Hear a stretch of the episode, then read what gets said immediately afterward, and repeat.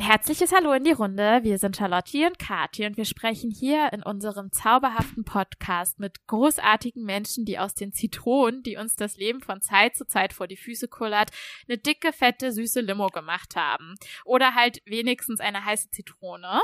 Diese Geschichten haben uns in Krisenzeiten geholfen und wir hoffen, dass ihr euch da draußen auch durch die Menschen, mit denen wir hier sprechen und ihre Geschichten inspiriert und auch unterstützt fühlt. Wir sprechen heute mit Mika, die gemeinsam mit Mia den Soda Club Podcast hostet.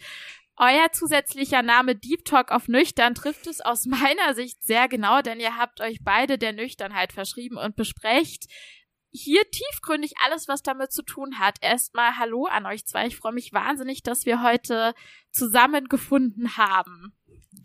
Hi. Hallo. Hallo Mika. Ähm, warum wir euch eingeladen haben, das möchte ich hier an der Stelle einmal kurz, beziehungsweise dich eingeladen haben, das möchte ich hier an der Stelle einmal kurz erzählen. Und zwar, ich lag vor einigen Wochen sehr verkatert im Bett und dachte mir, fuck, was habe ich da eigentlich schon wieder gemacht? Und mhm. mir geht's so schlecht und kann das eigentlich alles sein? Und dann dachte ich so, nee, kann eigentlich nicht sein. Ich fühle mich so mies. Und ähm, dann habe ich alles gesucht, äh, was ich zum Thema Alkohol finden konnte und bin da unter anderem auch auf euren Podcast äh, gestoßen. Cool. ja. schön, schön zu wissen, dass man gefunden wird. Ja, und hab, ja, das, ja, ja werdet ihr. Und ähm, ich habe seither sehr, sehr viele Stunden mit dir und Mia verbracht und mir unheimlich viele Folgen von euch zum Thema Nüchternheit, aber auch zum Thema Gefühle und alles, was euch so beschäftigt. Ich finde, wie ihr über das Leben sprecht im Allgemeinen sehr beeindruckend. Das möchte ich an der Stelle so ein bisschen fangirlig sagen. Ja. Ähm, deswegen freue ich mich sehr, ähm, dass du heute mit mir und Charlotte sprichst. Ähm, wir beginnen ja immer mit der Alltagszitrone. Deswegen frage ich dich jetzt, Mika, was ist denn in letzter Zeit bei dir so ein bisschen beschissen gelaufen? Was möchtest du mit uns teilen? ähm, das ist eine super Geschichte, weil sie beinhaltet tatsächlich Mia und mich beide. Sehr gut. Wir haben uns ja, bevor wir den Podcast gestartet haben, eigentlich nur einmal gesehen. Und dann haben wir ein Wochenende mhm. ganz, ganz viele Folgen aufgenommen und dann ähm, haben wir uns anderthalb Jahre nicht gesehen und dann sind wir zusammen in Urlaub geflogen mit noch ein paar anderen Leuten. Cool. Und ähm, haben diese Flüge äh, über einen Drittanbieter gebucht, der uns, da so haben wir dann erfahren, am Samstagmorgen in Berlin, als wir fliegen wollten, ähm, von allen Fluglisten gestrichen hat, unerklärlicherweise, oh ohne uns Bescheid zu sagen. Wir hatten äh, Flug, äh, wir hatten Sitzplätze schon und so. Und die anderen, wir waren mit drei anderen Frauen, wollten wir zusammen fliegen nach Portugal. Und ähm, war für mich natürlich auch sowieso so ein Riesending und in der Pandemie und oh mein Gott, und kann ich ja. das überhaupt bringen? Wie verkaufe ich das mir selbst und allen meinen Freunden? ähm, auf jeden Fall, ähm, ja, standen wir dann da und ähm, konnten nicht fliegen. Und dann. Oh nein. Oh je. Ja, ähm, und sie haben aber dann gesagt, sie hätten dieses Problem, würden sie halt häufiger sehen, dass diese Drittanbieter, so Opodo und wie sie alle heißen, ähm, das wohl ganz gerne mal machen. Ähm, ja, Alter. und dann mega gut bin ich in meinen Krisenmodus geswitcht. Das funktioniert, also da habe ich festgestellt, ich funktioniere also vorne, bevor irgendwas Schlimmes passiert, bin ich so mega nervös, weil ich denke, es könnte irgendwas Schlimmes passieren. Aber sobald es dann passiert ist, mhm. muss ich mir ja keine Sorgen mehr machen, weil dann ist es ja schon passiert und dann kann man es lösen. Dann weiß man, was als nächstes zu tun ist. Und ähm, ja, dann haben wir Flüge für den nächsten Morgen gebucht und sind dann letztendlich nicht mal einen Tag später kamen wir dann quasi hinterher. Aber der Moment, das war wirklich, das war ein sehr anstrengender Tag. Ja, oh, aber mies. Chapeau, bei mir ist es genau andersrum. Ich mache mir nie Sorgen und wenn dann was Schlimmes passiert, bin ich heillos überfordert. Ja, so, was? So war das nicht geplant. War dann ja, war dann doppelt Geld weg? Ja, wir kriegen, ja genau, also wir kriegen es halt zurückerstattet. Das von mhm. der, das was gecancelt okay. wird, das dauert wohl aber anscheinend ewig. Ah, okay. Ähm, ja, ich bin jetzt ein bisschen abgebrannt. Aber naja, oh. gut. Ja. Oh je, oh. aber war der Urlaub schön? Ja, das war total toll. Das war ja so eine so eine Gruppe aus nur so nüchternen Chicks, die irgendwie also die nüchternen ähm, Chicks. Ja, uh. total cool halt. Ich weiß nicht, ob ihr, also Me Sober heißen die, also Vlada ja. und Lena waren mit und ähm, noch eine Dokumentarfilmerin ähm, war mit, die gerade mhm. was zur Nüchternheit arbeitet und dann cool. haben wir ähm, genau unsere gute Freundin Titi Layo, die auch nüchtern ist und da unten gerade ein Business aufzieht in Portugal. Die haben wir besucht mhm. und dann haben wir da ja rumgehangen am Pool, haben uns gegenseitig Tarotkarten gelegt und viel über Gefühle geredet. So, Sehr es war schön. richtig, richtig gut. Mhm. Aber es war Urlaub und kein Business-Meeting. ja, es war so eine Mischung. Also es war schon natürlich so ein bisschen angesetzt als okay. Ein Vernetzungstreffen, dass wir uns alle auch mal sehen und dass wir, weil wir alle einfach in diesem Bereich also zum, zu diesem Thema arbeiten, dass es einfach cool ist, wenn man sich, mhm. also gerade natürlich irgendwie unter Frauen sich gegenseitig unterstützt und ähm, vernetzt und groß macht und so. Wir haben ja alle große Visionen für, für das Thema. Für die, die Gesellschaft. die Welt. Ja, ja. genau. Sehr, Sehr schön. Gut. Das ist ja auch eine super gute Überleitung an der Stelle. Ja, ne? Meine erste Frage an dich, Mika, ist, warum gibt es den Soda Club Podcast? Ähm, also entstanden ist ja so dadurch, dass ich mir auf Instagram gefunden habe. Damals hieß sie noch Dates ohne Drinks. Da habe ich im Blog gefunden, habe den einmal von vorne bis hinten durchgelesen und fand die einfach so cool und war mega krass im Fangirl-Modus, mhm. dass ich sie irgendwie halt angeschrieben habe und dann habe ich sie gefragt, ob wir nicht mal was zusammen machen wollen. Irgendwas, was irgendwelche Dudes mit zu großen Egos auch machen. Ja. Zum Beispiel ein Podcast. Ja, zum Beispiel, zum Beispiel ein Podcast. Ja. Genau. Und ähm, Hintergrund, also ich war zu dem Zeitpunkt gerade erst ein halbes Jahr nüchtern. Und ähm, als dieser Gedanke entstand, ein Jahr, als der dann wirklich rauskam.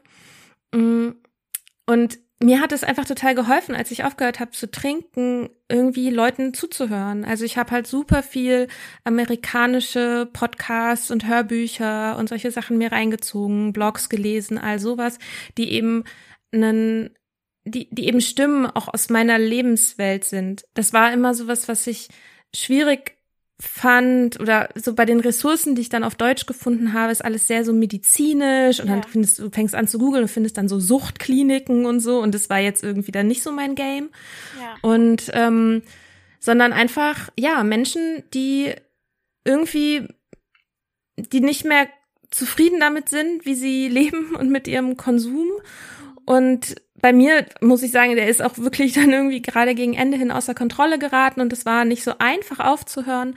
Aber trotzdem bin ich ja sozusagen ein, eine, eine junge Frau, die irgendwie in der Welt lebt und urban lebt und ähm, jetzt nicht unbedingt das Bedürfnis hatte, mich mit alten Männern in einen traurigen Gemeindekeller zu setzen und dann zu sagen, hallo, ich bin Mika und ich bin Alkoholikerin und da irgendwie meine Sünden zu beichten und so. Und ähm, auch wenn sich mein Bild von diesen ganzen Sachen schon jetzt auch geändert hat, die sind gar nicht so schlimm, wie man am Anfang vielleicht denkt, aber mir ging es irgendwie halt darum, niedrigschwellig ähm, eine, ein, ein, eine positive, ein positives Bild von einem nüchternen Leben zu entwerfen, weil darum geht's ja letztendlich, dass man, man muss ja zu etwas hinwollen und nicht nur von was wegwollen, weil das Wegwollen, das hat nie funktioniert, so. Mhm. Wann hast du das erste Mal gemerkt, dass du davon weg willst? Ist da was Bestimmtes passiert? Oder seit wann haderst du mit äh, deinem vergangenen Alkoholkonsum? Also ich, ich glaube, das Ding ist, dass mein Alkoholkonsum sah von außen sehr lange sehr normal aus. Also das mhm. ist auch was, was ich glaube, sich nicht nur an Mengen oder sowas festmachen lässt, sondern es geht so ein bisschen um das Verhältnis, was man dazu hat. Und so ein bisschen dieses Ziehen und das Zerren, was man irgendwie, das, man will, eigentlich will man weniger, man will reduzieren und so und man schafft es dann mal, man schafft es dann wieder nicht und so. Ja. Und immer wieder auch Versprechen, die man sich selber gibt, zu brechen, das, ähm, das zersetzt einem ja irgendwann auch so das Selbstwertgefühl, dass man so denkt, so worauf kann ich mich eigentlich verlassen, wenn ich immer wieder an dieser einen Sache irgendwie scheiter.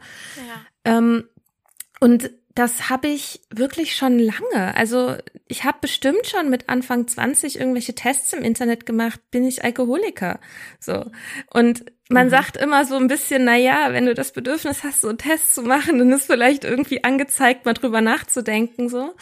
Ähm, aber eben, ich habe mich halt super lange an dieser Frage abgearbeitet, bin ich Alkoholiker oder nicht? Und das ist halt die falsche Frage. Die Frage ist ja, der Konsum, den du gerade hast, geht's dir damit gut? Könnte es dir besser gehen? Könntest du ein Leben führen, das selbstbestimmter ist, wenn du dieses fucking Nervengift mal weglassen würdest? So. Und das war für mich ein krasser Aha-Moment und dann auch erst hat's eigentlich wirklich funktioniert. Davor waren das immer, ich hatte nüchterne Phasen und ich fand Nüchternheit auch irgendwie immer gut. Aber ich dachte trotzdem immer eigentlich, muss ich ja trinken, weil trinken ist halt normal und trinken macht ja Spaß. Und also so irgendwie bin ich dann immer wieder dahin zurückgegangen, so. Ja. Mhm. Also ich finde auch, was du gerade gesagt hast zum Thema Selbstwirksamkeit, also dass man sich ja dann auch selbst so in seinem Selbstvertrauen erschüttert, weil man es eben nicht hinbekommt. Das besprecht ihr ja auch ziemlich ja, tiefgründig in eurem Podcast. Da finde ich, da habt ihr auch bei mir einen ganz, ganz großen Nerv getroffen, weil dieses Thema so, oh, heute eigentlich will ich nicht so, dass es so eskaliert und, hm, und jetzt habe ich doch schon wieder irgendwie das Glas zu viel getrunken und jetzt geht's mir doch schlecht und ich hätte am nächsten Tag ja eigentlich so viel machen wollen, was ich jetzt einfach nicht schaffe, weil mein Körper das einfach nicht schafft. Mhm. Damit konnte ich mich halt auch einfach so viel zu gut identifizieren.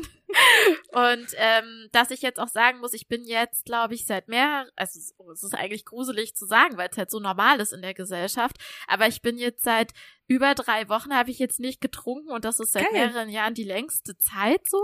Und ich mhm. ähm, habe das auch einfach so nach diesem Klickmoment, also das den Moment, den ich eben beschrieben habe, ähm, als ich dann auch auf euren Podcast äh, gestoßen bin, äh, muss ich wirklich sagen, dass ich einfach total ähm, erstaunt bin tatsächlich, wie viel ich auch einfach schaffe am Tag oder an einem Wochenende. So, ich bin halt, ja. ich bin halt so viel unterwegs, weil ich habe ja irgendwie, ich brauche ja mich gar nicht erholen und selbst wenn ich irgendwie an einem Freitagabend zwei Wein getrunken hatte, das hat sich trotzdem bemerkbar gemacht an meinem mhm. Nervenkostüm, an meinem Kopf und so weiter und so fort. Und jetzt äh, stört mich das nicht, drei Abende hintereinander weg zu sein, weil ich bin ja einfach, ich bin ja einfach wach so. Also ich, ich, ich mhm. betäub mich ja irgendwie nicht und ähm, finde das finde das total cool einfach. Also finde ich eigentlich gar keine anderen Worte dafür. Kannst du denn deine Geschichte mit dem Alkohol kurz umreißen? Uns da so einen kleinen, so ein bisschen yeah. in die Vergangenheit zurückführen, wenn du magst? Ähm, ja, ich muss kurz überlegen, weil die Folge steht tatsächlich für den Soda Club auch noch aus. Das, also wir haben eine Folge mit Mias äh, Geschichte ja. mit dem Alkohol gemacht und meine fehlt noch. Ähm, also ich habe das erste Mal ein Vollrausch, hatte ich, glaube ich, mit 14 oder so. Mhm. Das erste Mal getrunken habe ich, glaube ich, so mit 13. Und ähm, dann war das halt, wie man so als Teenager, na, man so, ne, so soll man ja auch nicht sagen, also aber wie ich das, ich fand es relativ normal, als Teenager auf Partys sehr viel zu trinken. Und habe da definitiv na, ich will meine Grenzen ausgetestet ist jetzt ich ich habe mich damals schon über diesen Spruch lustig gemacht kenn dein oder diese Organisation kenn dein Limit und deren Namen weil mhm. ich immer so dachte mein Problem ist nicht, dass ich mein Limit nicht kenne. Mein Problem ist, wenn dann, dass ich es mit Absicht ständig überschreiten will. So.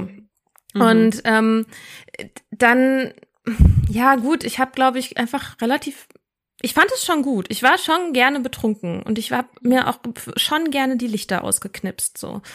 Ähm, und dann würde ich sagen, das erste Mal, dass es eine andere Qualität bekommen hat, war mh, hm, da war ich mit einem Mann zusammen, der war so neun Jahre älter als ich. Da war ich 19 und er war so 28 oder so. So im Nachhinein denke ich mir auch so, mhm. hm, wenn jetzt einer meiner Freunde ankommen würde, so in meinem Alter und sagen würde, er ist jetzt mit einer Abiturientin zusammen, die noch zu Hause wohnt, würde ich auch sagen, äh, hackt's eigentlich. Aber Anyway, der hatte auf jeden Fall eine eigene Wohnung und so und dann war ich da ganz viel und ähm, da würde ich sagen, fing das an, dass ich in Anführungsstrichen erwachsen getrunken habe. Also so abends auf dem Sofa zu einer Serie oder so. Mhm. zu zweit. So, da habe ich noch nicht alleine getrunken, aber da war schon dieses normalisierte Alltagstrinken im Grunde da. Ja. Und ähm, ich habe, ja gut, ich also ich habe, glaube ich, dann hm, ich überlege gerade, wann ich meine erste so richtig nüchterne Phase hatte. Das war, glaube ich, so mit Anfang, Mitte 20, dass ich so dachte, oh, das würde mir jetzt mal gut tun, eine Weile nicht zu trinken und so und mal zu verzichten. Das ist ja auch immer, ne, wenn man so nüchterne Phasen hat, das ist ja das immer das Gefühl von Verzicht. Den hält man mhm. natürlich nie lange durch. Ähm, und ich glaube, das längste waren dann so mal drei Monate oder so. Also durchaus schon eine relativ lange Zeit, aber ich habe das betrieben. Es gibt in der Szene gibt es einen Ausdruck dafür. Das ist dry drunk, also trocken betrunken. Das sind Leute, die letztendlich halt den Alkohol weglassen und sonst aber alles genauso mhm. machen wie sonst. Also ich habe zum Beispiel, ich habe dann in der Zeit super viel alkoholfreies Bier getrunken, mhm. war trotzdem ständig in Kneipen, habe super viel geraucht, habe irgendwie, also habe eigentlich mich nicht wirklich mit meinem Shit auseinandergesetzt und auch nicht mit mit dem Konsum selbst und was der eigentlich mit mir macht. Trotzdem fand ich die Phasen immer gut. Mhm. Und wenn die dann zu Ende waren, hatte ich dann so die Hoffnung, dass ich das dann jetzt so beibehalten kann, dass ich dann irgendwie mal trinke und so. Und dann ist das sehr schnell immer wieder so zurück in die alten Muster gefallen. Wie sah das alte Muster aus? Entschuldige. Mm, das, also ich würde es von, vom Ende her aufrollen, glaube ich, mhm. weil am Ende war, kann man eigentlich schon sagen, war es quasi täglich. So. Mhm. Ähm, aber das war auch wirklich für mich das letzte Jahr, die letzten zwei Jahre vielleicht, die das, also da war ich dann in einem, ich war in einem Job, der irgendwie super schlimm für mich war. Das war, ähm, mhm. ich war einfach ausgebrannt und habe eigentlich gar keinen anderen Weg mehr gesehen, mich abends noch zu entspannen. So und ich habe dann immer abends irgendwie so gedacht, oh, wenn ich jetzt ins Bett gehe, dann ist schneller morgen. So, ich will aber nicht, dass morgen ist, weil dann muss ich da wieder hingehen und muss wieder so einen Tag machen. Und das war wirklich eine, eine Phase, das war alles sehr dunkel und traurig. Also ich habe natürlich trotzdem mhm. auch mhm Sachen gemacht so. Ich hatte eine Beziehung, ich hatte Freunde, irgendwie bin hab war irgendwie unterwegs und so. Das war alles auch da. Und es ist so schwierig jemandem zu vermitteln, dass man ein sehr unnormales Leben führt, das aber von außen eigentlich sehr normal aussieht. Ja. So. Ähm, aber ich hatte viel so Anxiety und so Depressionsscheiße und so. Das hatte ich sowieso auch immer irgendwie so durch die Zeit. Und dann habe ich ähm, nach anderthalb Jahren ungefähr Nüchternheit habe ich ähm, rausgefunden, dass ich ADHS habe. Und ähm, dass eine Hörerin vom Podcast ist auf den Gedanken gekommen, was halt auch mal super crazy ist. Die hat mir mhm. geschrieben, Moment, so, hast du mal geguckt, irgendwie ADHS-Symptomatik und so? Und ich war so, äh, nein. Und dann. Was sind das bei dir für Symptome? Das wird mich noch interessieren. Ähm, das ist also erstmal ist es, ist es sehr anstrengend in meinem Kopf. Also sagen, das ist so ein bisschen die Verbindung zum Trinken. Das ist, dass ich mhm. getrunken habe, um mich runterzuregeln, um mich zu sedieren. Und weil ich, ich habe das zum Teil genossen, Kater zu haben oder so dumm zu sein, weil dann endlich mal irgendwie Ruhe im Karton war. Ähm, und ich habe auch wirklich, also als Teenie habe ich erzählt, bin ich irgendwie eskaliert und so, aber dieses, dieses Alltagstrinken und dieses Runterkommen, das war eigentlich irgendwann mhm. so eine Hauptmotivation. Also ich bin auch nie an irgendwelchen komischen Stellen aufgewacht oder so, weil ich, ich bin immer äh, ganz viel sich davon irgendwie auf zu Hause verlagert hat. Mhm. Und genau mit ADHS, ähm, also ich glaube, am krassesten war es, als ich ins Studium gekommen bin, da ist mir einfach jegliche Struktur weggebrochen. Ich habe, es fällt mir super schwer Ordnung zu halten. Ihr könnt jetzt mein Wohnzimmer nicht sehen, aber es fällt mir sehr schwer Ordnung zu halten. Ja. Ähm, es fällt mir sehr, sehr schwer, so so langweilige Tätigkeiten, die nicht wirklich so einen Reward haben, zu machen. Ähm, und mhm. wenn man, das ist das Schwierige, wenn man anfängt davon zu erzählen, dann denken die Leute immer so, ja klar, keiner, wer macht schon gern seine Steuererklärung und so und niemand macht gerne langweilige Sachen und so, aber halt so bis zum Inkasso. Ne? Also Rechnung, obwohl das Geld auf dem Konto ist, Sachen nicht bezahlen und sich Ewigkeiten okay. davor drücken. Ja. Oder ähm, mhm ich habe, ja, ich bin in meinem Studium, habe irgendwann musste ich meine Eltern um Hilfe bitten und wir haben uns alle zwei Wochen hingesetzt und haben mir eine To-Do-Liste gemacht, damit ich mir endlich mal meine Scheine hole, weil sonst hätte ja. ich dieses Studium niemals mhm. abgeschlossen. Mhm. So. Ähm, und also das sind natürlich sind noch ein paar mehr Sachen. Das waren das waren so die ersten Sachen, die auffielen und ähm, dann sind mir nach und nach noch viel, viel mehr andere Sachen klar geworden. Also zum Beispiel eben halt natürlich auch letztendlich, dass ich, dass es schwierig ist, mich auf meine Konzentration zu verlassen. Dass ich einfach manchmal zum Beispiel Tage mhm. habe, da, da geht einfach so gar nichts. Ja. Und ähm, dann aber wieder Momente habe, in denen ich ähm, mich so in eine Sache rein vertiefen kann, dass ich irgendwie, dass, dass ich da erst nach weiß ich nicht, ohne Essen, ohne Trinken halt Stunden, Stunden drin verbringe und dann irgendwann daraus auftauche. Also so ein Hyperfokus sozusagen. Hm. Genau. Das ist auch, also diese Kombi ähm, Sucht und äh, unerkannte ADHS, gerade in Frauen, ist ähm, sehr, ist eine interessante Nische, die, und ich treffe mhm. immer mehr Leute, denen das so geht. Also, oder die sozusagen jetzt auch, die ich aus der nüchternen Community kenne oder die mir folgen oder so und dann halt über mich auf diese ADHS-Geschichte kommen und so, so what?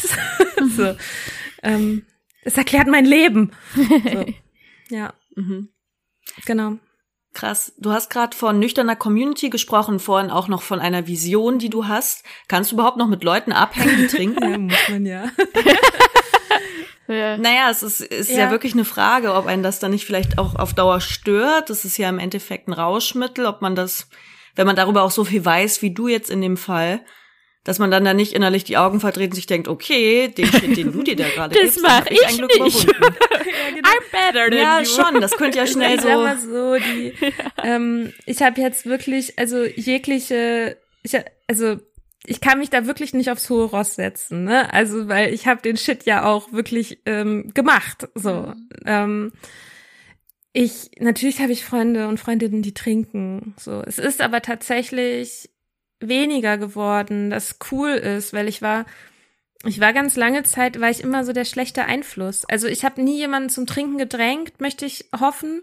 Ja. Ähm, aber ich habe so, ich sag mal so, die diese diese subtilen Trinkimpulse, die man im Gegenüber vielleicht spürt, habe ich immer gerne unterstützt. So, ich war immer diejenige, die noch eine Flasche Wein im Kühlschrank hat. Ich war immer diejenige, die vielleicht auch noch oder noch eine im Rucksack hat oder so, die sagt, wenn die andere Person sagt so, hm, ich weiß nicht, ob ich noch ein Glas will, die sagt, ach naja, komm eins noch. So, also die mhm. Person war ich auf jeden Fall. Ähm, hatte Freundinnen, die sagen so, ja, ach, Zigaretten rauche ich eigentlich nur, wenn wir zusammen abhängen oder so. Und jetzt ist es andersrum. Jetzt ähm, sind Freundinnen und Freunde so, dass sie sagen, ja krass, irgendwie über, also über das, was du so erzählst, hat sich mein Verhältnis dazu auch verändert. Und ich will gar nicht mehr so viel trinken, zum Beispiel. Und natürlich bin ich aber auch in Runden, in denen getrunken wird oder so auch so, so Arbeitstreffen ist es auch manchmal ulkig einfach. Ja. Wie gehst denn du dann mhm. damit um, äh, wenn dann dir zum Beispiel ein Glas Sekt ange äh, angeboten wird? Was ja öfter mhm. mal passiert tatsächlich, gerade in solchen, wenn man irgendwie auf der Arbeit auf ja genau, oder man stößt auf irgendwas ja. an, auf was Festliches, wie auch immer, Hochzeiten, Geburtstage, dies, das, Ananas. Ähm, also ich glaube, also nein, danke funktioniert eigentlich immer. Hm. So. Ähm, ich hatte am Anfang ganz dolle das Bedürfnis, ähm, mich dafür zu erklären. Natürlich auch, weil die meisten Leute, die ich getroffen habe, mich auch noch trinken kannten. Ja. Dann muss man natürlich, da muss man erstmal durch, dass sie sagen, hä, wie du trinkst nicht, du trinkst immer. so, so ja, yeah, that's the point. ähm, und ähm, das das inzwischen, also gut, ich, es war jetzt halt auch Pandemie und ich habe nicht so super viele Leute so getroffen. Ich habe auch nicht super viele neue Leute kennengelernt. Mhm. Ähm, ich glaube, also ich bin jetzt gerade kürzlich aus meiner Beziehung, also ich, ähm, die Beziehung ist zu Ende gegangen mit meinem Freund, der, den kannte ich schon bevor ich nüchtern war und der trinkt gar nicht. Und also mein mhm. Ex-Freund. Und ähm, dass natürlich schon irgendwie auch so ein Gedanke aufkommt, wäre das jetzt ein Dealbreaker, wenn ich irgendwie mit jemanden date? Also momentan ist sowieso erstmal Zölibat so. Ja. Ähm, aber das, äh, Mia und ich wollen es als Zöli branden und schick machen. Neue Lifestyle-Bewegung. Anyway. ähm, auf jeden Fall, ja, ist das eine Frage. Ist das ein Dealbreaker, wenn der Typ trinkt? Und also ich glaube definitiv wäre es ein Dealbreaker, wenn er problematisch trinkt. Mhm. Weil da hätte mhm. ich echt keinen Bock drauf. Wenn das so jemand ist, so eine Person, die ich nie in meinem Leben verstehen konnte, die sagt, ähm, ja, ich glaube, ich habe mein letztes Bier, keine Ahnung, vor ein paar Monaten getrunken, weiß ich auch nicht, habe ich auch vergessen. So eine Person, die sind, waren mir immer suspekt. Ähm, diese Take it or leave it Radler Achims irgendwie. ähm, aber ja, sowas vielleicht, aber ich glaube, ich könnte nicht mit einer Person zusammen sein, die wirklich, also die problematisch mhm. trinkt. Und meine Sensoren sind dafür leider inzwischen so ausgeprägt, dass ich das ziemlich gut bei jemandem erkennen kann. So. Kannst du uns dafür mal die kleinen Points irgendwie nennen, wo du sagst, das ist schon mal riskantes Trinken, das ist riskant, das ist nicht gut. Das ist wirklich nicht gut. ähm, also wirklich so aus deiner persönlichen Sicht. Das sind yeah. ja, das sind ja hier einfach auch kein medizinischer mhm. oder psychologischer Podcast. Das, das will ich nur kurz. Und das könnt ihr ja, da draußen genau. Ja. Also daher. Das ist halt das Ding, ne? Die Leute, die wissen wollen, ob sie ein Problem haben, die sind ja nicht an den Mengen interessiert, weil die Mengen sind sehr leicht ergoogelbar. Es gibt hm, ja. Richtlinien der WHO für risikoarmen Konsum. Es gibt keinen risikofreien Konsum. Alkohol ist immer ein Gift. Aber ähm, also ich würde sagen, ähm, wenn man anfängt, im Blick zu behalten, wie viel die anderen trinken und im Verhältnis, wie viel man selber trinkt, mhm. wäre so ein Punkt, mhm. Um nicht aufzufallen oder so, oder sich das manchmal zu fragen. Im Grunde ist sowieso die aller, das allererste ist sowieso, wenn man sich fragt, ob man ein Problem hat. Dann hat man eigentlich schon, ich will nicht sagen, dann ist man dann abhängig ist. Das ist nicht der Fall, würde ich sagen. Aber man hat dann schon diesen Raum der Unschuldigkeit verloren.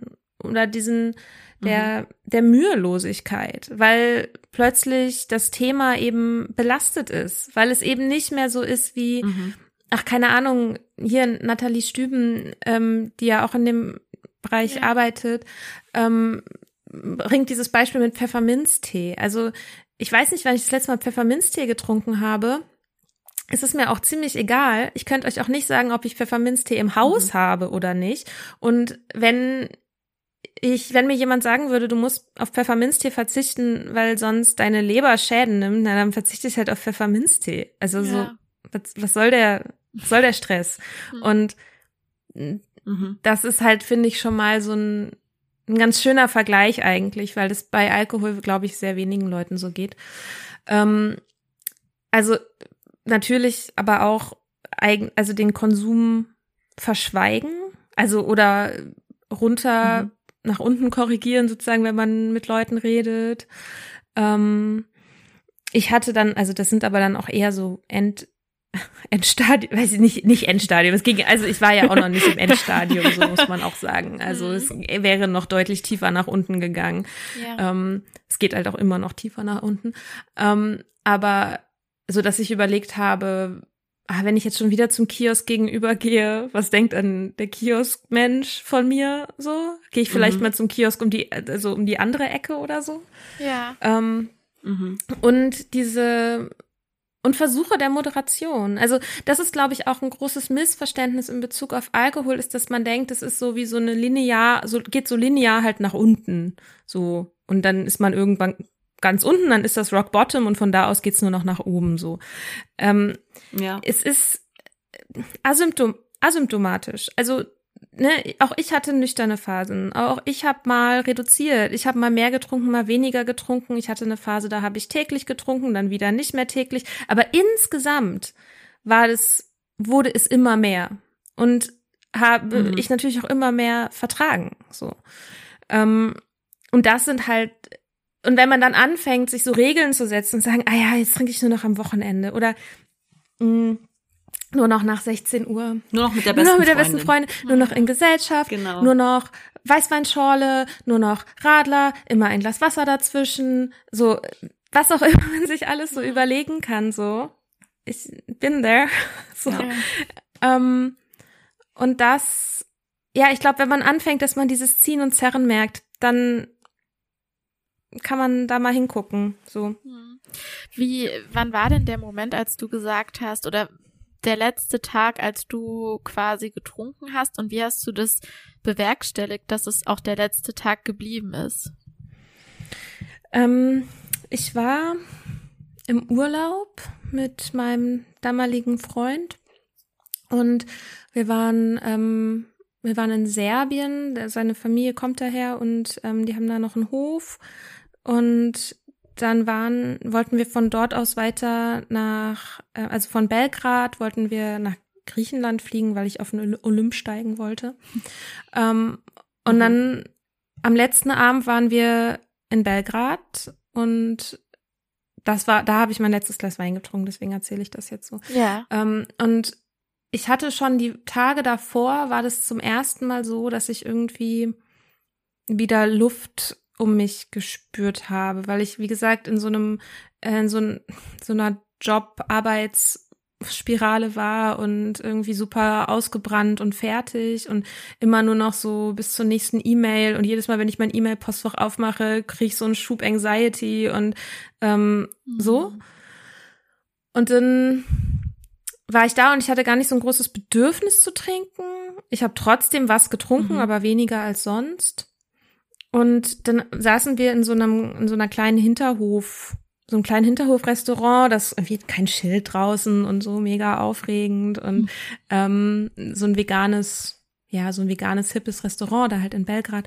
Und dann habe ich mir ein Glas Weißwein bestellt und es hat, es hat so scheiße geschmeckt. Also es war echt, es war so, alles an diesem Moment war so schön, so, ne? Wir haben uns gut verstanden und wir hatten gerade schon eine Woche Urlaub hinter uns und eine Woche noch vor uns und keine E-Mails und leckeres Essen und ein Ort, an dem ich vorher noch nie war und dieses Glas Wein war einfach so voll der Störfaktor, dass ich so dachte, warum mache ich das? Ich habe es natürlich trotzdem ausgetrunken auch.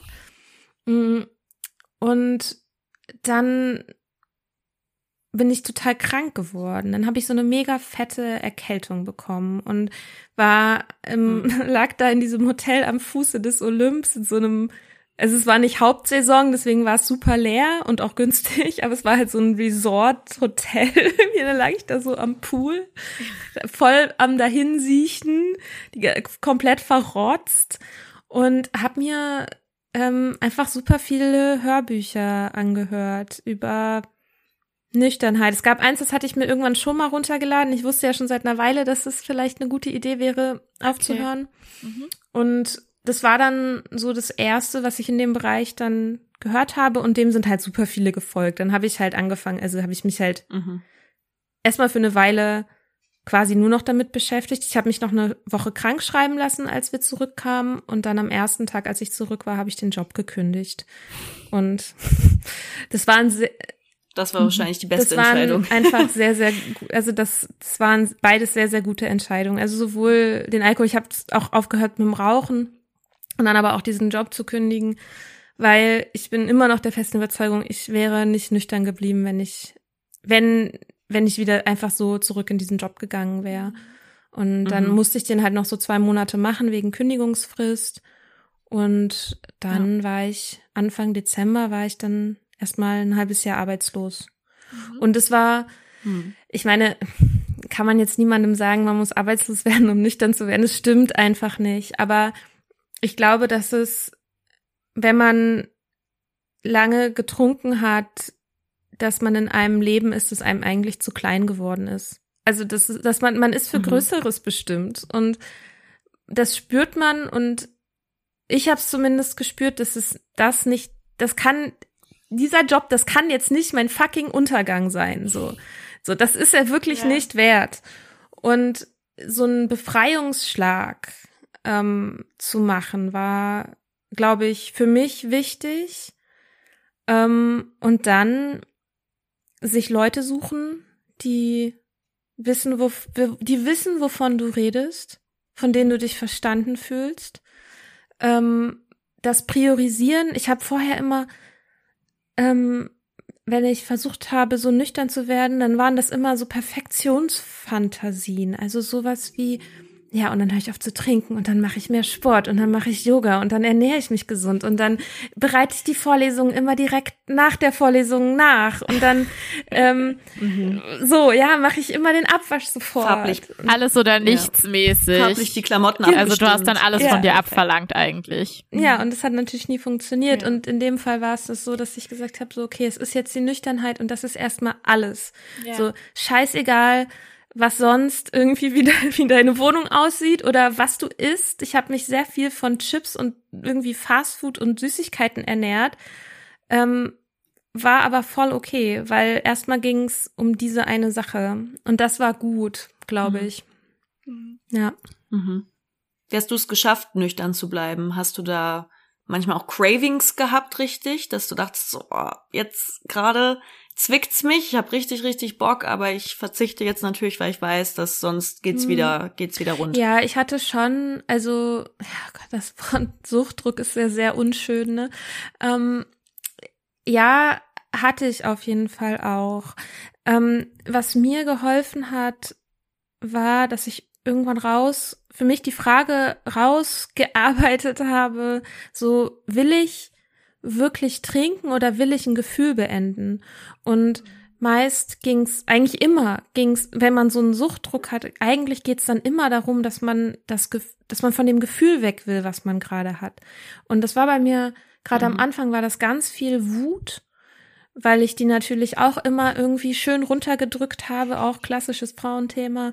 Mhm. Ähm, und also ja, Wut, Stress, Frust, solche Sachen haben schon am Anfang irgendwie reingehauen, weil ich auch noch nicht so richtig gelernt habe, wie ich damit umgehen soll. Und das auch alles, also da, da kommt halt auch einiges irgendwie an die Oberfläche, ne? Mm, und ja, was weiß ich, letztendlich musst du es halt aushalten, ne? Geht halt vorbei.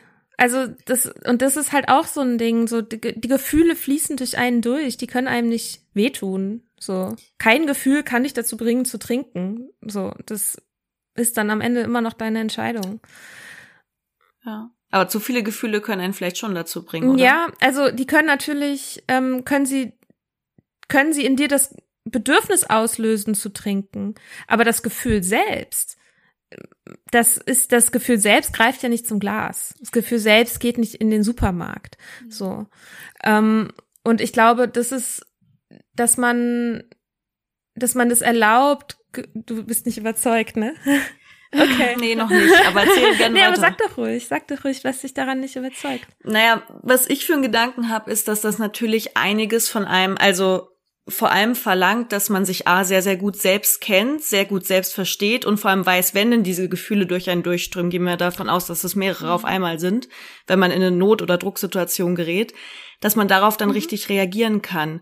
Und ich glaube, Leute suchen sich manchmal aber den mhm. kürzesten Weg, um manchmal mit ihrem Problem Voll. zu handeln. Und es ist natürlich wahnsinnig anstrengend, aber eigentlich immer dann auch doch das Gefühl zu haben, ich muss es eigentlich unter Kontrolle haben, darf mir eben dann äh, sozusagen nicht dann mein Glas Wein am Abend gönnen oder was auch immer sich die Leute dann halt nehmen. Ich meine, fies gesagt, unser, unser Drogenmarkt, ob jetzt offiziell erlaubt wie Alkohol oder halt nicht erlaubt, wie andere Art von Drogen. Ich habe das Gefühl, Rauschmittel ist schon irgendwie ein Ding von Menschen, dass das nicht ohne Grund so beliebt ist weil ähm, es wahnsinnig viel von einem selbst abverlangt, dauernd eigentlich seine Emotionen in dem Sinne im Griff zu haben, dass man weiß, ja, wie man mit ihnen umgehen man lernen. kann. Ja. Sonst wird es also, sehr schwierig, nüchtern zu Und wer bringt einem das bei, ne? Ja. Das ist halt auch so die Frage. Therapeuten.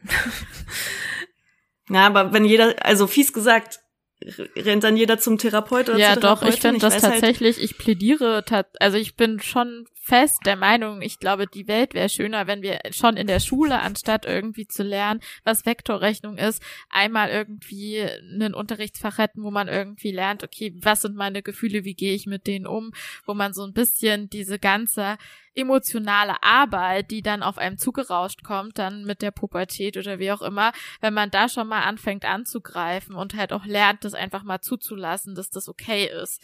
Also auch gerade so dieses ähm, Zulassen von Emotionen.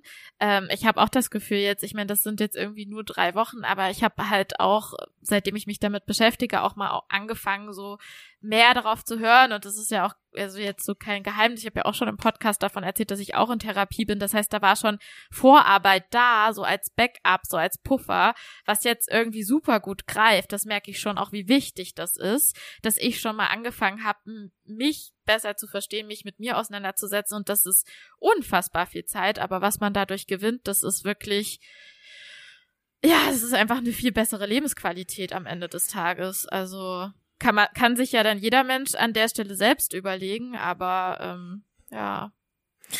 Ich glaube auch, also ich will damit auch überhaupt nicht sagen, dass es leicht ist, mhm. ne? Also ähm, Gefühle zu nee, fühlen ist nicht. richtig scheiße schwer. Aber ich glaube, also ich okay, ich kann jetzt nur von mir sprechen, also ich musste das machen, um nüchtern zu werden und ums zu bleiben, weil wenn du die ganze Zeit von deinen Gefühlen hin und her geworfen bist ähm, und die diese diese Gefühle dich zu Dingen bringen, die du eigentlich nicht tun willst und du danach denkst, hä, wie bin ich jetzt hierher gekommen? Dann ist es ein Zeichen dafür, dass man vielleicht, dass es vielleicht sinnvoll wäre zu lernen, damit umzugehen, so. Und dann ist natürlich, ich meine, es gibt Suchttherapeuten, Therapeutinnen, es gibt Selbsthilfegruppen, ähm, es gibt, ja, es gibt, genau, klassische Therapie und so.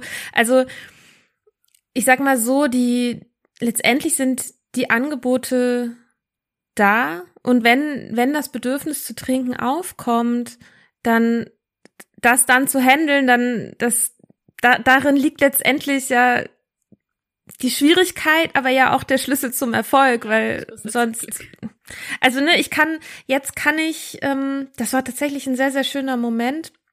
Da bin ich von der Arbeit gekommen, es war ein richtig stressiger Scheißtag, ist jetzt auch schon wieder eine ganze Weile her. Und ich bin zu Hause und es war richtig irgendwie, ich hatte Hunger und ich war irgendwie sauer und es war irgendwie alles nervig und ich kam zu Hause an und saß dann hier und dachte, krass, ich habe den ganzen Nachhauseweg über kein einziges Mal an Alkohol gedacht, weil das passiert dann auch irgendwann. Und das ist ein Moment von so einer Freiheit, dass man die Gefühle hat und nicht sofort die wegmachen muss und da sofort von, wegrennen und es irgendwie nicht aushalten kann, dass sie da sind, sondern das ist, natürlich ist es scheiße so, ja. Aber das meine ich mit kein Gefühl bringt dich, also kann dich sozusagen, zwingt dich dazu, nach ihm zu handeln. So, das ist immer noch eine Entscheidung und man kann das lernen, sich besser zu entscheiden.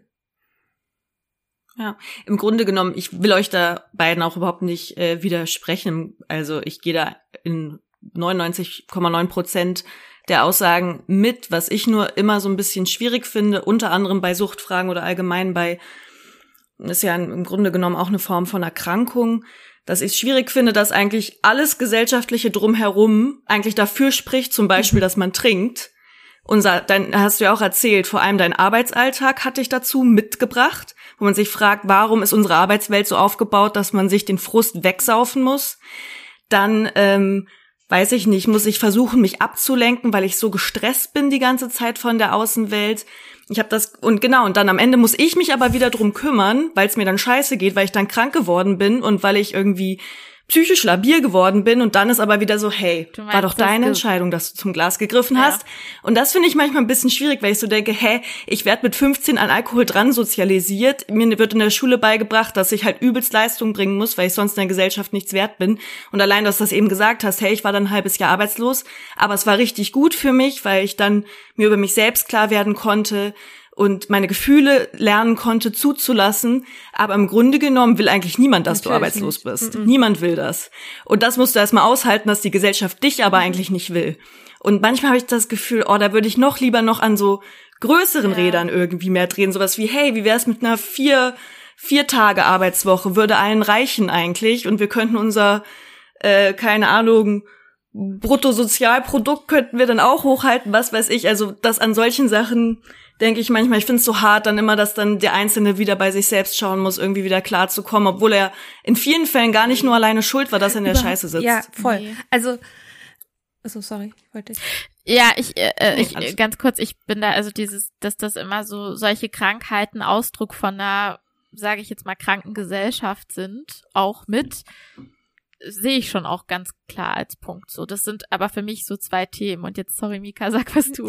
Nein, ja, ich, ich sehe das, ich sehe das definitiv auch so. Also ich finde, der, also der gesellschaftliche Umgang jetzt gerade in Bezug auf Alkohol, der ich bin in einer Gesellschaft aufgewachsen, in der konnte ich gar kein klares Verhältnis zum Drink aufbauen, weil die Gesellschaft selbst kein klares mhm. Verhältnis dazu hat. Ja. So, weil wir auf der einen Seite Alkohol an allen Stellen irgendwelchen Leuten andrehen und auf der anderen Seite aber diese so eine obskure Linie ziehen und sagen, ja, aber wenn du da drüber bist, dann hast du ein Problem, dann darfst du leider nie wieder, dann bist du trockene Alkoholikerin, musst dann für den Rest deines Lebens in traurigen Gemeindekellern sitzen und irgendwie da deine Abbitte leisten. Und so. kriegst mitleidige und, Blicke zugeworfen. Ja. Genau. Hm. Und das ist, Alkohol ist, es gibt im Grunde kein Leben in Deutschland, würde ich jetzt einfach mal so behaupten. Ich habe keine Statistiken, ich behaupte es einfach, das nicht von Alkohol mhm. verändert wurde oder negativ berührt wurde. Und wir alle kennen, wen dem richtige Scheiße passiert ist, irgendwie betrunken oder wer anders war betrunken. Und wir kennen, wir alle haben sie im Freundeskreis Menschen, die mit abhängigen Eltern aufgewachsen sind und oder es sind unsere eigenen Eltern. So, Alkohol ist eine, also das ist eine Krankheit, die zieht sich durch die komplette Gesellschaft und kein Arsch redet darüber und es kotzt mich wahnsinnig an. Ähm, mhm. Und genauso kotzt es mich an, dass wir systemische, wir haben Probleme auf der Systemebene, aber müssen sie auf individueller Ebene lösen. So. Und das ja, genau. kann natürlich auf Dauer irgendwie auch nicht gut gehen. Und trotzdem ist es natürlich wichtig, dass wir da drin nicht vergessen, dass wir trotzdem eine Selbstwirksamkeit haben und dass wir trotzdem, trotz allem ja, es macht halt keiner für uns, ne? Sowas wie Gefühle fühlen, ja. nüchtern werden oder Job kündigen oder keine Ahnung. Es macht niemand für uns. Und dann können wir es halt äh, selber machen oder eben halt nicht. Und zum Konsum halt Nein sagen, dann jetzt zum, in deinem Fall. In meinem Fall, ja. Und natürlich genau. auch viel dazu arbeiten und denken und schreiben und so, ne? Das, ähm, und ja auch eben genau dieses, eben genau auch dieses Stigma darum irgendwie beseitigen. So. Um was jetzt genau um, meinst du? Um das Nicht-Trinken? Das, oder um ähm, das? Das problematische Trinken. Also.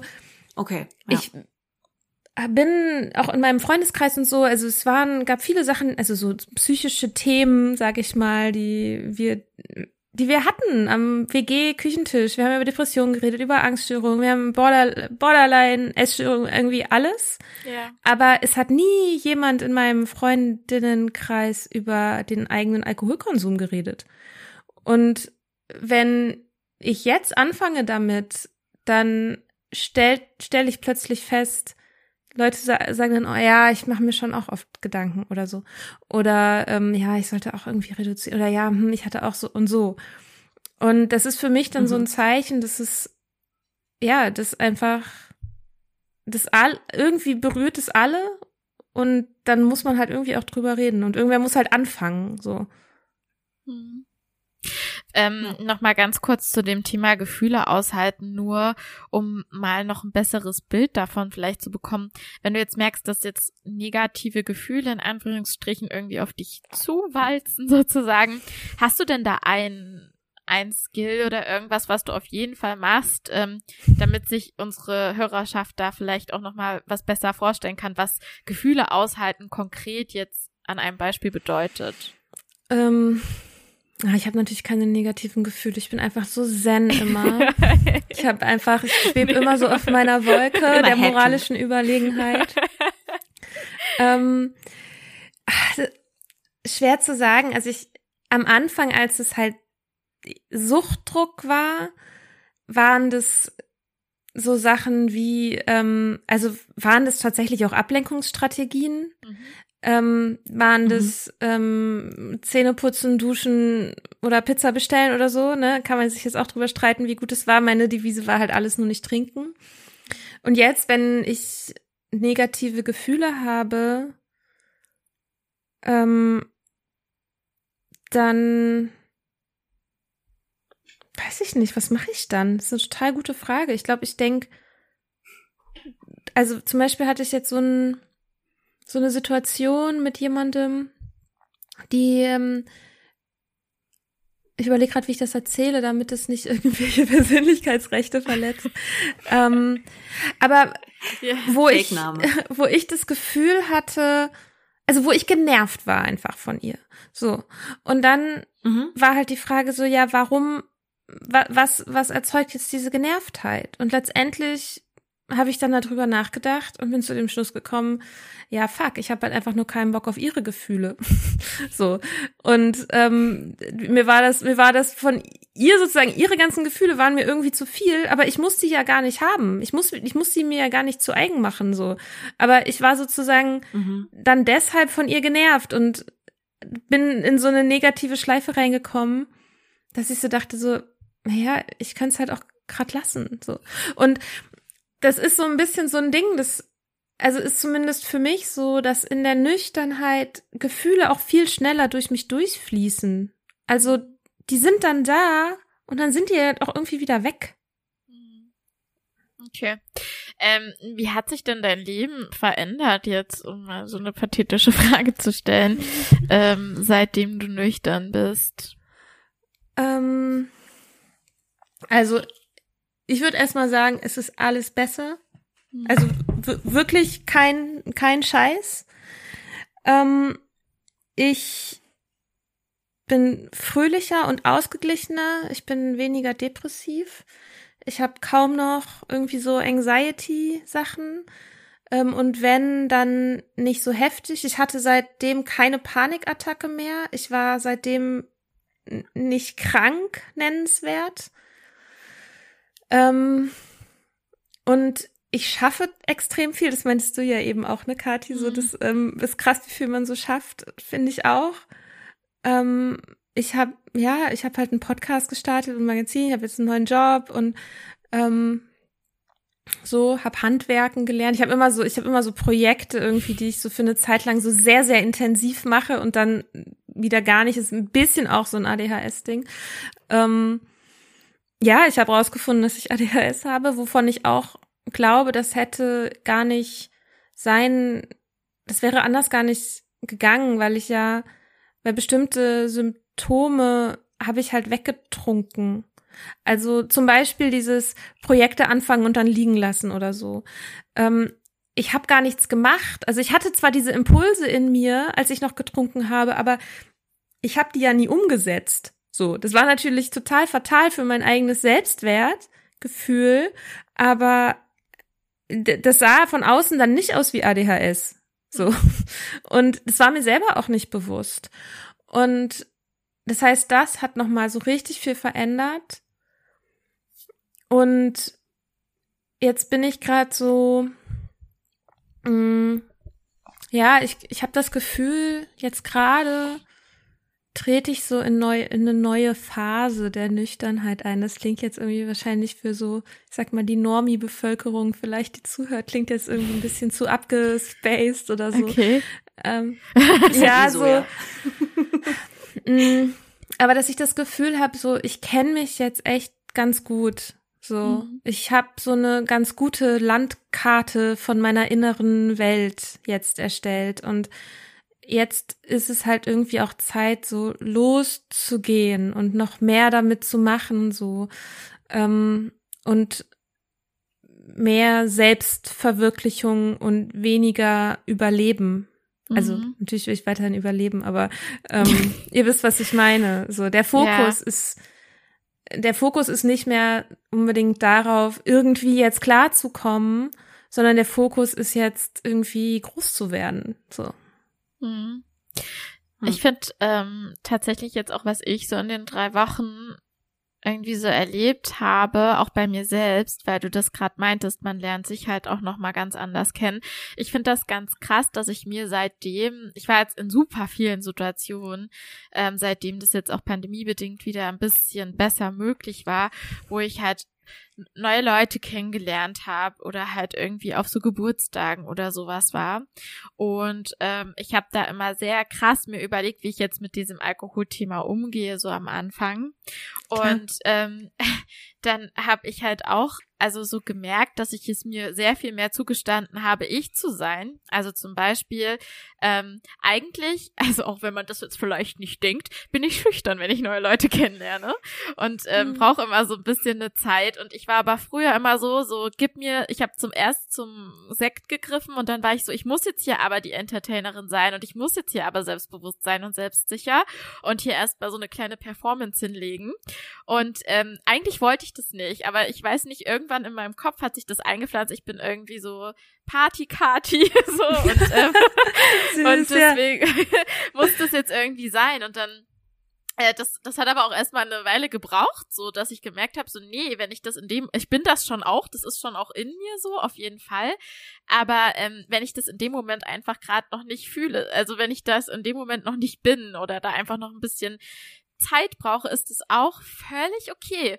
Und dann war mhm. das halt so, dass ich mhm. gesagt habe, mir wirklich überlegt habe, okay, ich gehe jetzt auf eine Party, da sind, äh, also, ne, so, da sind jetzt irgendwie drei neue Leute, die ich nicht kenne okay, aber du musst dich ja nicht direkt auf die draufschmeißen und sagen, hallo, ich bin Kati und dies und das und das ist, äh, das bin ich und ähm, einen lustigen Spruch machen, sondern du kannst dich auch erstmal an die Leute und die Menschen halten, die du kennst, die dir vertraut sind, die dich erstmal so ein bisschen auffangen und so weiter und so fort. Und das, das mag jetzt zu klein klingen, aber für mich war das was ganz, ganz Großes. Also das war wirklich so krass, ich kann das einfach machen. Also so, und das mhm. ist völlig okay. Und damit, und dann hatte sich nämlich auch schon dieses, dieser Druck oder dieses, dieser Gedanke an, okay, ich brauche jetzt einen Sekt, weil ich muss jetzt hier locker werden. Genau. Sonst werde ich nicht war locker. dann halt einfach ja. so, nee, musst du halt einfach nicht. Du kannst dich auch erstmal mit Anna äh, über ihre Masterarbeit unterhalten, ganz in Ruhe. Und du musst jetzt noch nicht irgendwie XYZ direkt irgendwie kennenlernen. Das fand ich total entspannt. Also so, so in, und so viele kleine Erkenntnisse habe ich seitdem und ich finde das auch richtig, richtig schön so. Also cool. Ja, mhm. das ist irgendwie Voll gut. krass. Ja. Was ich, ja, was ich voll spannend finde jetzt, also viel, was ihr beide erzählt habt, ist insgesamt eine Beobachtung, die ich mache. Ich will es nicht immer auf eine Generation schieben, weil ich fühle mich nicht als Generation, da gibt es so viele verschiedene Leute in einer Generation. Und trotzdem habe ich das Gefühl, auf vielen Bereichen findet gerade ein Umdenken statt im Sinne von, hey, so Maximum Konsum, egal von was, ist vielleicht einfach nicht so cool. Also die Leute fangen an, ey, muss jeden Tag Mortadella-Brot mit dann mittags irgendwie meinem Schweinesteak sein. Also Fleisch wird, habe ich das Gefühl, in verschiedenen Kreisen stark reduziert. Genau, Rauchen ist irgendwie auch nicht mehr so, so schick, wie es vielleicht noch in den 90ern waren. Dann irgendwie Flugreisen, also insgesamt so dieses ganze, hey, ich kann halt nicht weder mich selbst noch meine Umwelt die ganze Zeit verheizen bis zum geht nicht mehr, sondern wir müssen mit den wenigen Ressourcen, die wir haben, müssen wir halt achtsam umgehen und Alkoholkonsum oder insgesamt Rauschmittelkonsum ist da ja nur ein Teil von vielen, der mir aufgefallen ist, wo die Leute sagen, oh, mit 18 konnte ich mich zuschütten, egal wie, da konnte ich acht Wodkaflaschen am Abend trinken und ich hatte keinen Kater, aber langsam, oh, ich bin jetzt so Mitte 20, jetzt kann ich langsam auch mal wieder ne, ein bisschen runterkommen, ein bisschen erwachsen werden. Ich weiß immer nicht, wo der Punkt ist. Ist es ein Schritt weit erwachsen werden wollen oder mehr auf sich acht geben wollen. Insgesamt dieses ganze Thema Achtsamkeit, da kann man sich ja viel drüber lustig machen, aber im Grunde genommen sympathisiere ich an vielen Stellen eigentlich mit diesen Ausrichtungen, weil ich eben auch denke, hey, du kannst halt nicht alles bis zum wirklich Anschlag einfach tun und machen und eben auch verbrauchen. Ähm, ja, weiß ich nicht. Ist jetzt nur so eine Wahrnehmung, aber in meinem Freundeskreis über sowas wird immer viel mhm. gesprochen und in der Umgebung. Ich weiß nicht, wie es euch damit geht, aber. Ich, ich, bei mir tatsächlich auch, aber ich muss echt sagen, dass ich glaube, also ich habe so viele unterschiedliche Menschen in meinem Freundeskreis und ich glaube, ich bin da schon ähm, in einer bestimmten Bubble auch. Also so, wenn ich dann doch mal da rausschaue, dann ist da schon noch so dieses, äh, mir doch egal. Also nicht, dass ich da so, aber da ist halt so nicht so dieses, der Gedanke da dahinter ist, da ist es halt noch cool, sich irgendwie zusammen richtig krass zu besaufen. Und ich will mich da auch gar nicht drüber stellen oder so. Ich meine, sind wir mal ehrlich, ich war auch diejenige, was du vorhin gesagt hast, Mika, so die mal doch, ein Cremant geht aber schon noch, ne, Lotti? also so, das ist, das können wir schon noch machen und hü, hü, hü und jetzt aber mal Stößchen, also so das, ja, weiß ich nicht. Aber ja, es ist ja tendenziell erstmal eine schöne, eine schöne Sache. Ja. Ja, eben nicht nur auf Alkohol bezogen. Ich meine es auf, auf eben so sich auch ein bisschen neben dem Konsum auch ein bisschen in Verzicht mhm. zu üben. Ich merke das auch an Leuten, dass sie minimalistischer leben möchten. Ey, ich brauche kein riesiges Einfamilienhaus mit drei Autos und Pool und sonst was, was irgendwie noch so der äh, Boomer-Traum war, sondern so, hey, wollen wir nicht in einer Shared Flat leben und uns zusammen eine kleine Garten hinten machen? Ähm, weiß ich, weiß ich jetzt nicht. Also ich deine Lebenswelt. Ja, und da kann man das natürlich alles mit einem englischen Akzent machen. Nee, ich habe das wirklich das Gefühl, dass da so ein bisschen Umdenken stattfindet. Ich finde das eigentlich, ähm, da kann man sich viel drüber lustig machen. Das äh, lädt auch ein für viele Witze, aber im Grunde genommen finde ich das einfach eine gute Entwicklung und da ein bisschen drüber nachzudenken. Aber es ist ja auch spannend. Also zum Beispiel dieses, wenn ihr beide jetzt auch gerade einfach sagt, ihr trinkt gar nicht, gar nicht mehr, so gar nicht nüchtern, hast du es auch vorhin gesagt, nicht trocken, so, finde ich auch ganz mh. schön, dass du so einen anderen Begriff dafür benutzt. Ähm, Leute stehen ja trotzdem auf Rausch. Äh, ist jetzt, ich meine auch Zigaretten, äh, da ist auch, äh, ähm, oh jetzt habe ich den Begriff, Nikotin drin, das macht abhängig, das regt das Dopamin im Gehirn an und insgesamt Rausch äh, kann ja auch richtig hart Bock machen, jetzt egal auf was. Und ich fand das ganz spannend. Ich habe eine, eine Doku gesehen. War die jetzt, war die vom WDR oder von Arte? Ich weiß nicht mhm. genau. Der globale Rausch heißt die auch.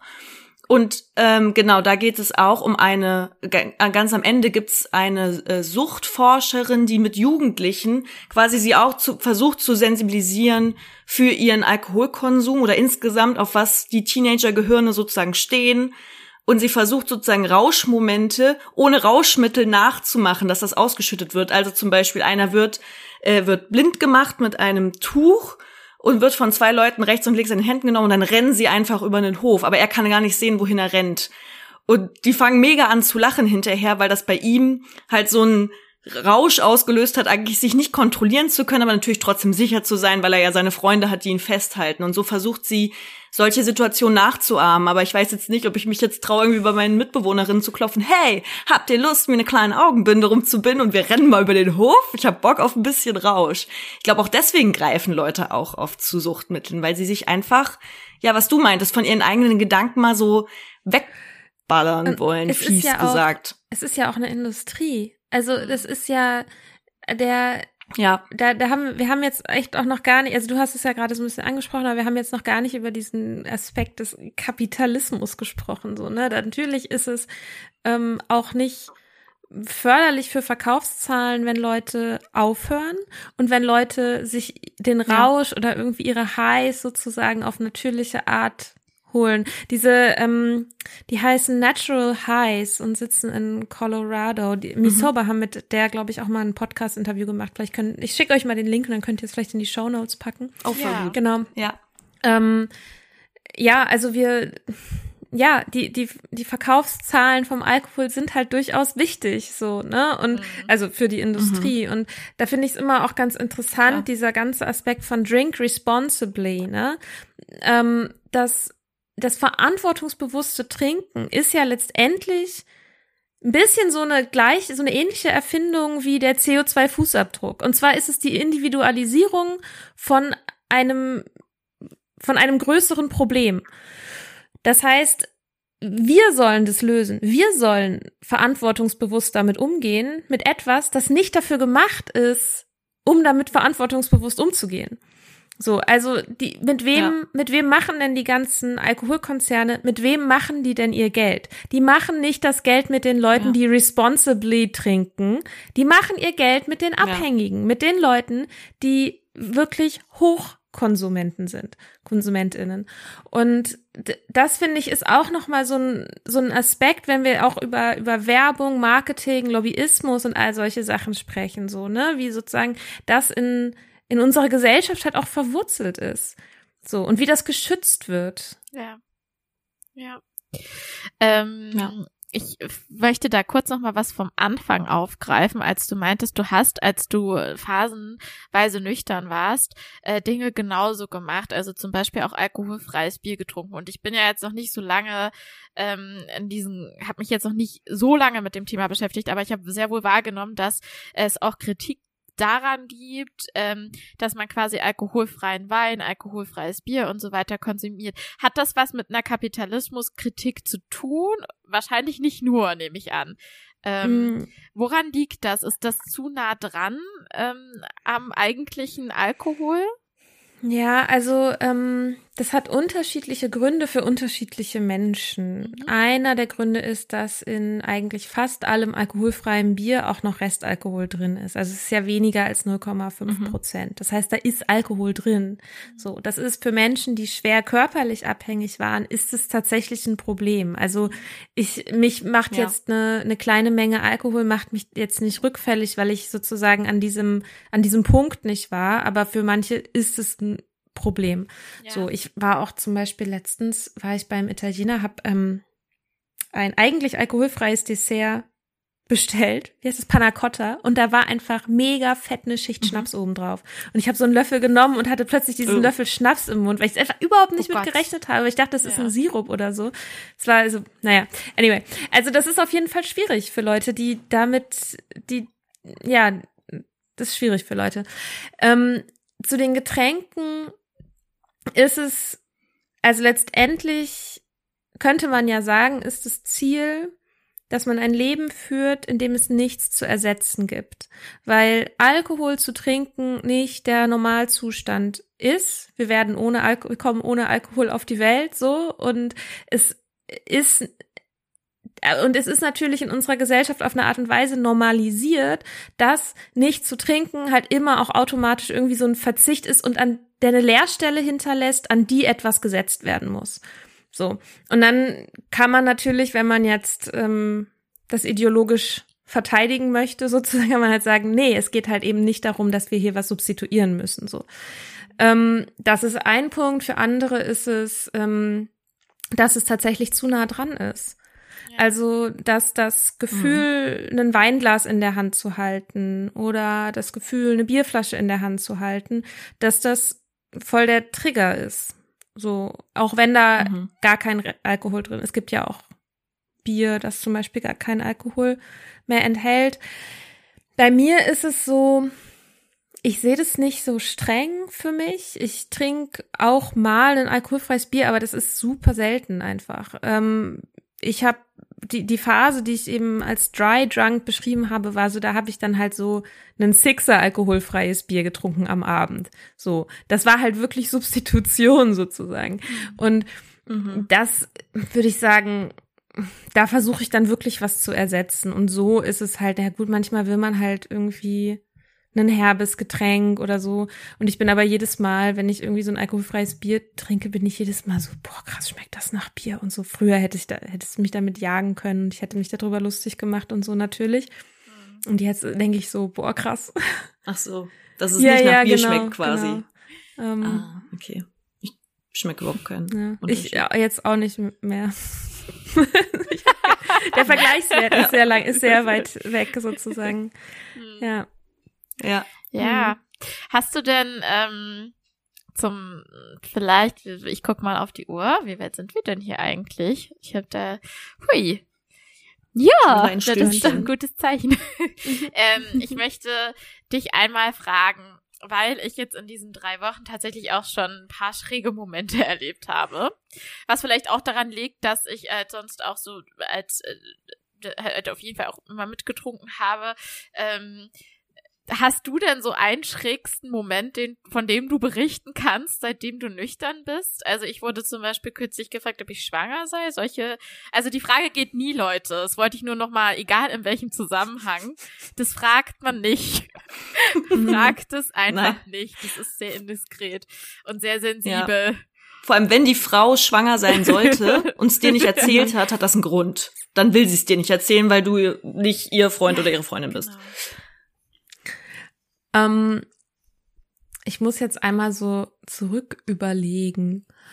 Ähm, also, ich glaube, so was die Reaktionen angeht von anderen, was ich tatsächlich oft am Anfang gehört habe, war die Frage, wenn ich gesagt habe, ich trinke nicht mehr, sie gesagt haben, was, für immer? Und diese Frage, was, für immer? Das, die hat mich so also erst hat sie mich krass aus dem Konzept gebracht und dann hat sie mich mega aufgeregt. Und aus dem Konzept gebracht natürlich deshalb, weil man das bei keiner anderen Sache fragt. Also du, du, du stellst nicht deine neue Freundin vor und dann sagt jemand, wie seid ihr jetzt für immer zusammen? Und du meldest dich nicht im Fitnessstudio an und Leute sagen, machst du jetzt, bist du jetzt für immer?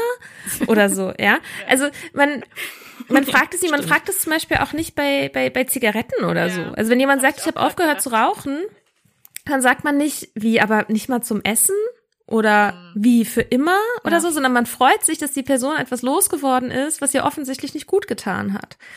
Macht man bei Alkohol ja. nicht.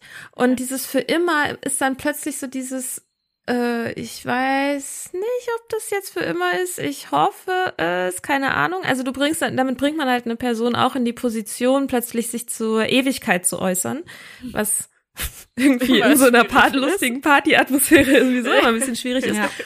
Schwierig. Ähm, ich habe das dann irgendwann einfach beantwortet, damit so, ich plane nicht mit dem Trinken wieder anzufangen. So. Mhm. Ähm, genau. Aber das, ja, das, das waren so, das war auf jeden Fall so die Frage, glaube ich, die mich am Anfang am allermeisten genervt hat.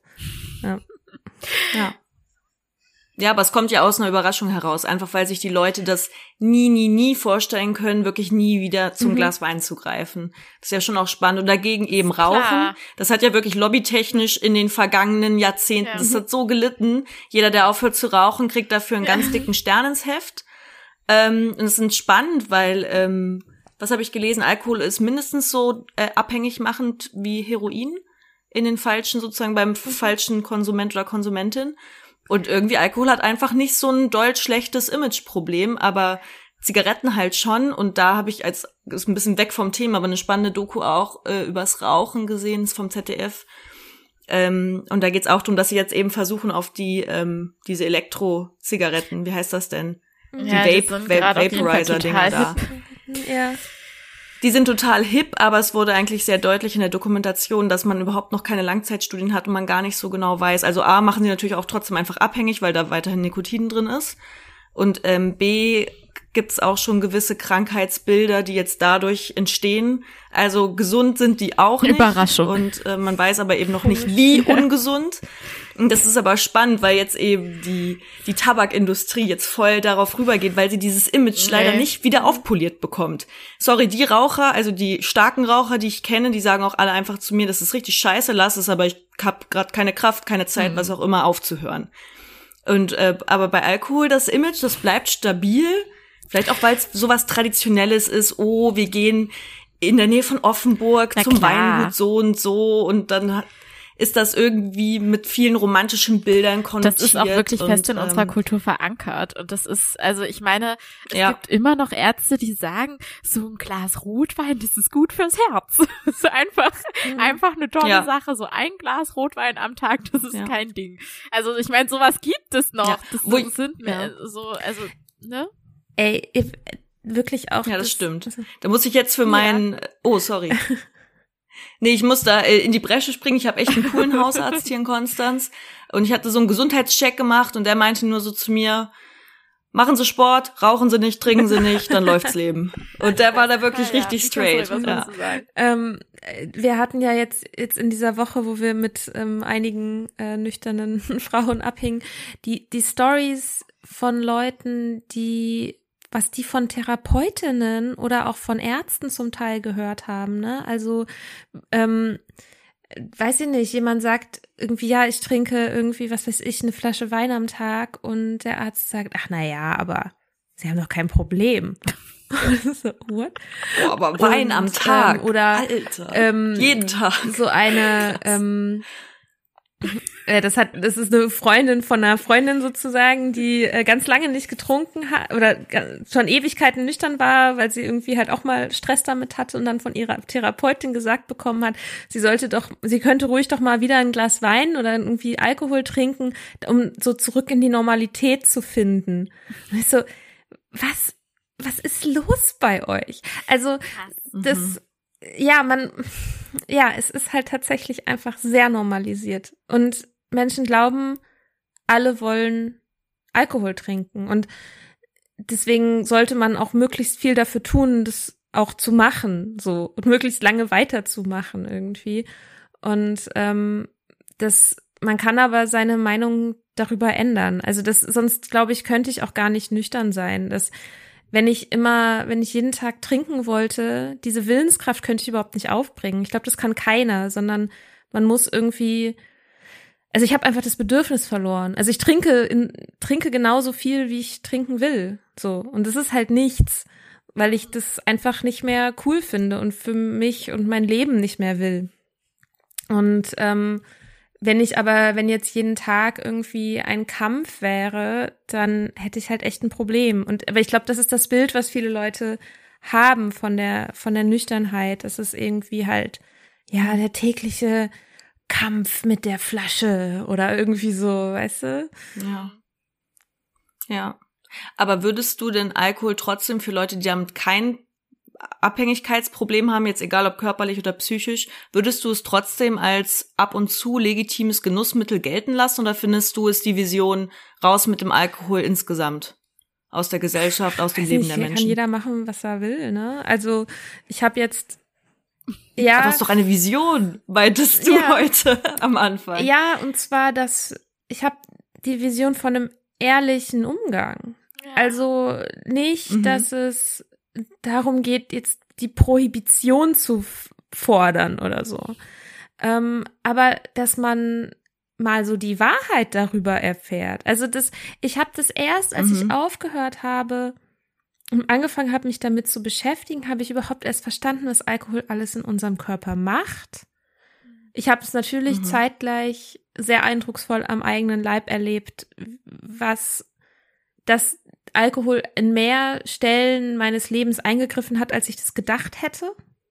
Also, dass es ähm, selbst Sachen, mhm. von denen ich vorher nicht gedacht hätte, dass sie was mit dem Alkohol zu tun haben, haben sich, hatten sie, hatten ja. Sie. Ähm, mhm. Und dass es einfach genauso normal ist, nicht zu trinken wie zu trinken. So. Mhm. Ähm, und eben, dass Leute sich nicht mehr dafür schämen müssen, von einer abhängig machenden Substanz abhängig zu werden. Weil das ist es letztendlich. Ja. Wir schieben Leuten diese abhängig machende Substanz überall unter und dann werden sie abhängig und die Gesellschaft sagt so, was, das hätte jetzt ja nun keiner wissen können. Du bist ja. irgendwie charakterschwach. Ja. Also, so, so, was? Ja. Das stimmt, ja. ja. Das ist wirklich, ja, das ist echt ein Ding so. Habe ich noch, auch noch nie so klar. Also ich meine, das wird uns die ganze Zeit vorgelebt und wenn dann Menschen irgendwie, dann fallen die so, so komplett so über den gesellschaftlichen Rand drüber, weil, uh, die haben jetzt ein Problem damit. Mm. Also mhm. komische Surprise, Leute. Aber ja. Man, man braucht es halt, man braucht halt diese Abgrenzungsfiguren, um den gesellschaftlichen Konsum stabil zu halten. Ja. Also und, und um den, weil je, weil viele, viele, viele, viele Menschen äh, sind nicht so ganz happy mit ihrem eigenen Konsum und müssen sich abgrenzen, um sich damit okay zu fühlen. Habe ich selber auch gemacht. So. Ja. Und dann zu vergleichen und zu sagen, naja, bei mir ist ja noch nicht so schlimm wie bei der und der Person oder so. Das, mhm. das hat ja eine gesellschaftliche Funktion, dass man Leute ja. ausschließt, die sozusagen über diese obskure Linie gewandert sind. So. Ja. Ja. Verrückt. Also ich Verrückt. finde, das ist, da könnte, könnten wir jetzt wahrscheinlich noch eine ganze Weile weiter drüber reden. Ähm, ich würde jetzt trotzdem unsere finale Frage stellen. Oder Charlotte, möchtest du das machen? Nö. Äh, nee, das überlasse ich dir gerne. Das ist total in Ordnung. Frag ähm, einfach. Was ist denn für dich ähm, die Limo aus deiner Geschichte mit Alkohol? Also, dass du dein, dein, dein Alkoholproblem gelöst hast. Was würdest du sagen, die ganze Geschichte damit? Wie hast du dein Limo draus für dich gemacht, beziehungsweise was ist die Limo für dich? Was nimmst du damit raus für dich im Leben? Also, ich würde sagen, ich, also es klingt jetzt richtig, richtig komisch, aber ich bin eigentlich froh, dass ich abhängig geworden bin und natürlich umso froher, das nicht mehr zu sein, also es gelöst zu haben, weil mhm. ich glaube, letztendlich lassen sich viele Probleme so lösen, wie ich nüchtern geworden bin. Und zwar irgendwie etwas zu absoluten Priorität zu machen, ein ganz klares Ziel vor Augen zu haben, eine, eine positive Zukunftsvision für sich zu haben, sich alles anzulesen und alle Informationen ranzuholen, sich eine Community aufzubauen, mit der man das irgendwie gemeinsam macht, sich den Rücken zu stärken gegenseitig, Solidarität auch zu leben und dann irgendwie die Scheiße zu fühlen, so. Und nicht davon wegzurennen, sondern neugierig zu sein und dahin zu, mhm. dahin zu gehen und sich das anzugucken.